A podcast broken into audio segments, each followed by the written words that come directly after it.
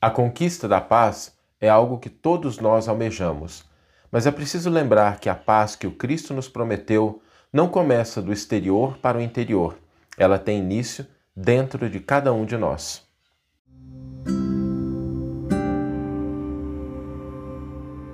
Você está ouvindo o podcast O Evangelho por Emmanuel, um podcast dedicado à interpretação e ao estudo da Boa Nova de Jesus através da contribuição do benfeitor Emmanuel. Hoje nós vamos refletir sobre a conquista da paz e sobre uma frase de Jesus que endereça esse assunto. Todos nós desejamos a paz. Né? Vamos falar sério, né? É algo que a gente deseja. A paz que a gente possa encontrar nos ambientes sociais, nas nações, nas famílias. E é algo muito importante para cada um de nós. Quando a gente deseja a paz, nada de errado com isso, aliás, muito pelo contrário. É importante que a gente deseje, que a gente queira, que a gente busque conquistar a paz. Só que muitas vezes a gente imagina que a paz é algo que vem do mundo para a gente, é algo que vem do exterior para a nossa vida, é algo que acontece. Então a paz a gente pensa que é a ausência de problemas, é a ausência de conflitos, é uma situação em que a gente não precisa se preocupar tanto, em que a gente fica mais tranquilo, mais calminho, mas não necessariamente isso. Porque a paz não é a ausência de determinadas coisas. A paz, ela é uma construção. A paz é algo que a gente constrói, não é algo que é dado. Como tudo no universo, pressupõe ação, pressupõe intervenção, pressupõe uma atitude, uma postura. Então, quando a gente pensa na conquista da paz, duas coisas são fundamentais. A primeira delas é a gente entender que paz não ocorre à revelia das nossas ações. Paz exige uma atitude de cada um de nós. Paz exige uma postura. E essa postura, ela é baseada na fraternidade, na tolerância. Às vezes, a gente pode encontrar, não sei se as pessoas que estão nos ouvindo, estão nos assistindo agora, já viram situações assim, em que as coisas estão em paz, mas o indivíduo está em guerra consigo mesmo. Ele está inquieto, ele está inseguro, ele está ansioso. E embora as coisas em volta estejam em paz, a pessoa em si, ela não está em paz. Então, não adianta as coisas externas estarem de acordo com aquilo que a gente espera se a gente internamente, no nosso interior, a gente não está em paz.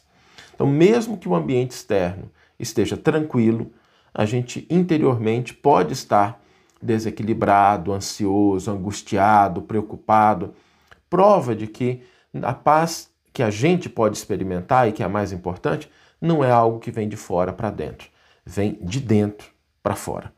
O segundo elemento importante para a gente refletir sobre a conquista da paz é que, pensando numa máquina muito complexa, né, um computador, um maquinário numa indústria, ela funciona mas existem pequenos mecanismos, pequenos né, parafusos, pequenas placas, pequenos elementos que precisam estar funcionando adequadamente para que o organismo inteiro esteja adequadamente funcionando. Isso acontece até com o nosso corpo físico.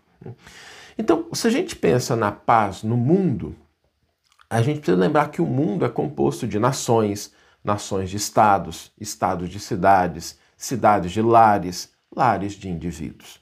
E é no indivíduo que nós vamos encontrar esse elemento fundamental, porque a gente não vai conseguir uma paz no mundo se o indivíduo não estiver em paz, se a pessoa não estiver em paz.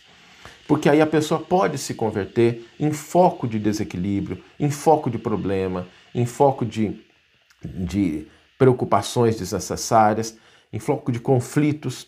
E aí a gente, embora esteja almejando a paz no mundo, às vezes um indivíduo, uma pessoa pode contribuir de maneira negativa para a manutenção dessa paz. Então esses dois elementos são importantes.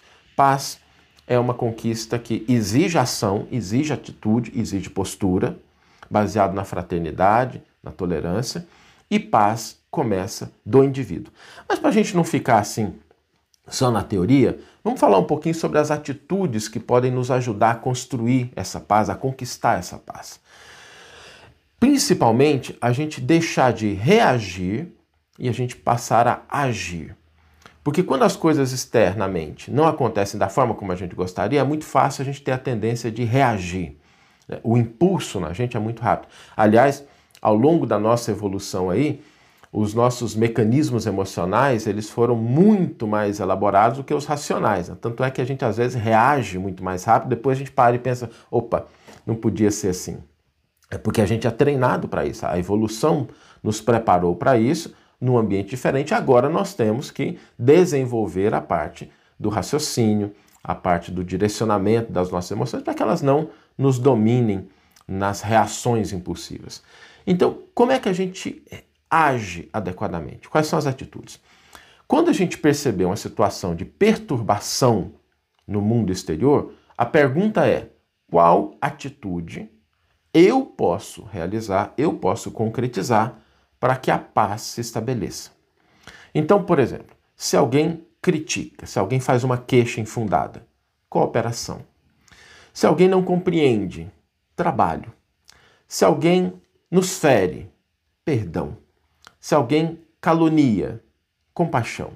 Se alguém menospreza, entendimento. Se alguém nos irrita, silêncio. Essas são atitudes, são posturas que nós podemos ter e aí é importante a gente pensar nisso, né? Ter essas posturas que a gente comentou, cooperação, trabalho, compaixão, entendimento, silêncio, não significa simplesmente você estar sendo subserviente ao outro.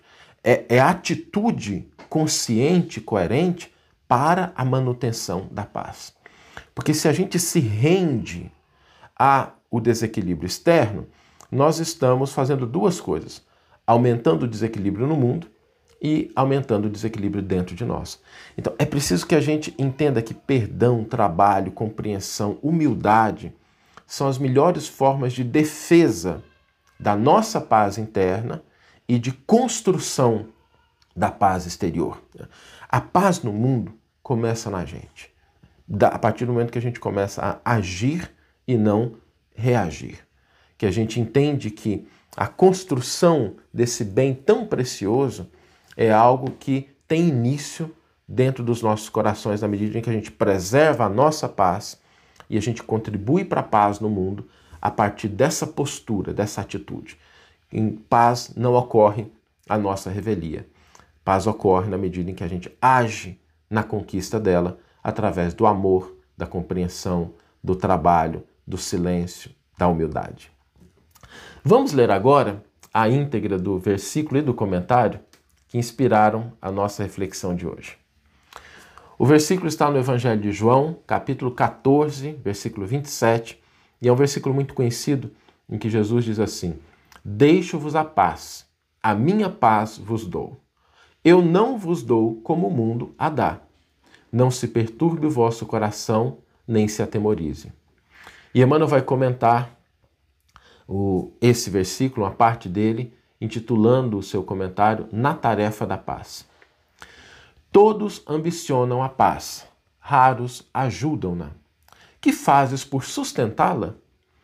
Recorda que a segurança dos aparelhos mais delicados depende quase sempre de parafusos pequeninos ou de junturas inexcedivelmente singelas.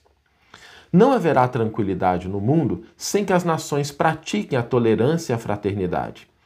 E se a nação é conjunto de cidades, a cidade é um agrupamento de lares, tanto quanto o lar é um ninho de corações, a harmonia da vida começará desse modo no íntimo de nossas próprias almas, ou toda a harmonia aparente da paisagem humana será sempre simples jogo de inércia. Comecemos, pois, a sublime edificação no âmago de nós mesmos. Não transmitas o alarme da crítica, nem estendas o fogo da crueldade. Inicia o teu apostolado de paz, calando a inquietação no campo do próprio ser. Onde surjam razões de queixas, sê a cooperação que restaura o equilíbrio.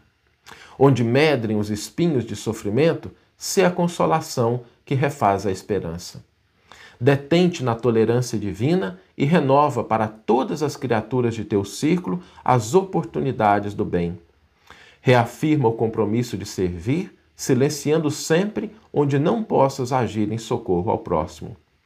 ao preço da própria renunciação, disse-nos o Senhor: A minha paz vos dou. E para que a paz se faça na senda em que marchamos, é preciso que, à custa de nosso próprio esforço, se faça a paz em nós, a fim de que possamos irradiá-la em tudo no amparo vivo aos outros. Que você tenha um excelente dia, uma excelente tarde ou uma excelente noite e que possamos nos encontrar no próximo episódio. Um grande abraço e até lá!